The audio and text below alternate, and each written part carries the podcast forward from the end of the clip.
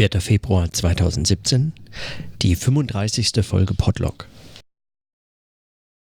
Heute wird es tatsächlich extrem kurz. Ich habe nur einen kleinen Nachtrag. Das ist alles, was ich heute notieren möchte. Einen Nachtrag zu der gestrigen Folge und meine Notizen zum, zum Begriff der Dialektik und Begriff der Kritik. Heute geht es nochmal um den Begriff der Dialektik, weil mir wieder ein Text von Adorno in die Hände gefallen ist. Ähm, das ist, äh, ich glaube, der erste, ja, die erste der drei Studien zu Hegel äh, mit dem Titel Aspekte. Und darin bespricht er auch nochmal in ganz kurzen Sätzen, was ich dachte, muss eigentlich unbedingt noch zu, dem, zu den Notizen von gestern dazu. Und ich lese es einfach mal kurz vor.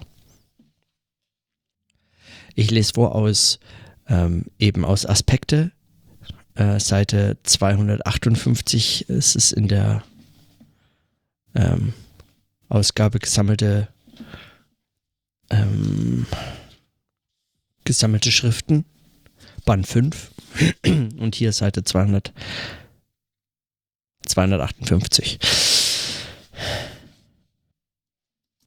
Daher ist die Dialektik der Inbegriff der Hegelschen Philosophie keinem methodischen oder ontologischen Prinzip zu vergleichen, das sie ähnlich charakterisierte wie die Ideenlehre den mittleren Platon oder die Monadologie Leibniz. Dialektik heißt weder ein bloßes Verfahren des Geistes, durch das er sich der Verbindlichkeit seines Objekts entzöge, bei ihm leistet sie buchstäblich das Gegenteil, die permanente Konfrontation des Objekts mit seinem eigenen Begriff. Noch eine Weltanschauung, in deren Schema man die Realität zu pressen hätte. So wenig die Dialektik der Einzeldefinition hold ist, so wenig fügt sie selber sich irgendeiner. Sie ist das unbeirrte Bemühen, kritisches Bewusstsein der Vernunft von sich selbst mit der kritischen Erfahrung der Gegenstände zusammenzuzwingen.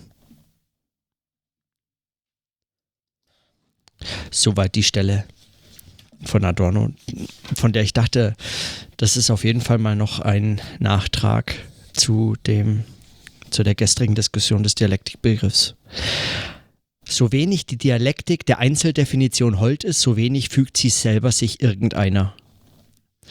Das äh, halte ich für einen entscheidenden für eine entscheidende Beobachtung oder eine entscheidende Feststellung.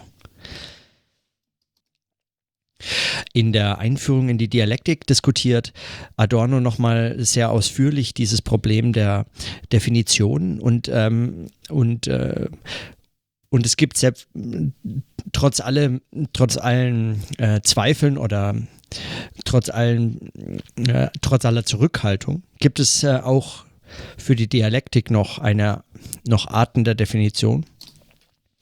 Und zwar besonders das, was ähm, Adorno unter dem mit Hegel unter den spekulativen Definitionen versteht. An den Stellen wird es dann äh, nochmal interessant, aber ähm, was hier ja gemeint ist, ist eine sozusagen eine nominalistische, eine, ähm, eine eine, sozusagen eine Definition im ganz herkömmlichen Sinne, indem man Kriterien angibt, was denn XY sei und äh, so wird es bestimmt, dann ist es definiert und man kann sich darauf einigen, dass man dasselbe versteht, wenn man den Begriff verwendet. In, in diesem Sinne ähm, lehnt, äh, also äh, sträubt sich Dialektik äh, dieser, dieser Form der Definition und äh, fügt sich selbst ebenfalls nicht in eine solche Definition. Und der, der letzte Satz, sie ist das unbeirrte Bemühen, kritisches Bewusstsein der Vernunft von sich selbst mit der kritischen Erfahrung der Gegenstände zusammenzuzwingen. Das mutet an, als wäre es genauso eine einfache Definition. Aber es ist eine, zumindest ähm, in Teilen, also äh, zumindest, man kann zumindest Unterschiede in der Art dieser Definition feststellen. Denn äh, was, was das bedeutet, dieses unbeirrte Bemühen, kritisches Bewusstsein der Vernunft von sich selbst mit der kritischen Erfahrung der Gegenstände zusammenzuzwingen. Was das bedeutet, das erschließt sich nicht einfach durch äh, das Hören oder Vorstellen dieser Definition, sondern es erschließt sich ausschließlich in dem, dass man es tut, dass man dialektisch denkt oder dialektisch beobachtet. Und insofern ist es eine Definition, die, die man lesen kann, aber damit hat man äh, sozusagen noch nicht definiert, damit hat man noch nichts bestimmt. Weil dieses Bestimmen der Dialektik tatsächlich sich erst vollzieht, wenn man es eben tut. Also wenn man dialektisch denkt. So, das äh, als Nachtrag einfach nur, das war heute meine Frühstückslektüre. Und äh, damit möchte ich es auch gleich belassen. Also heute die kürzeste Notiz überhaupt. Morgen habe ich dann vermutlich wieder mehr Zeit. Dann bis morgen.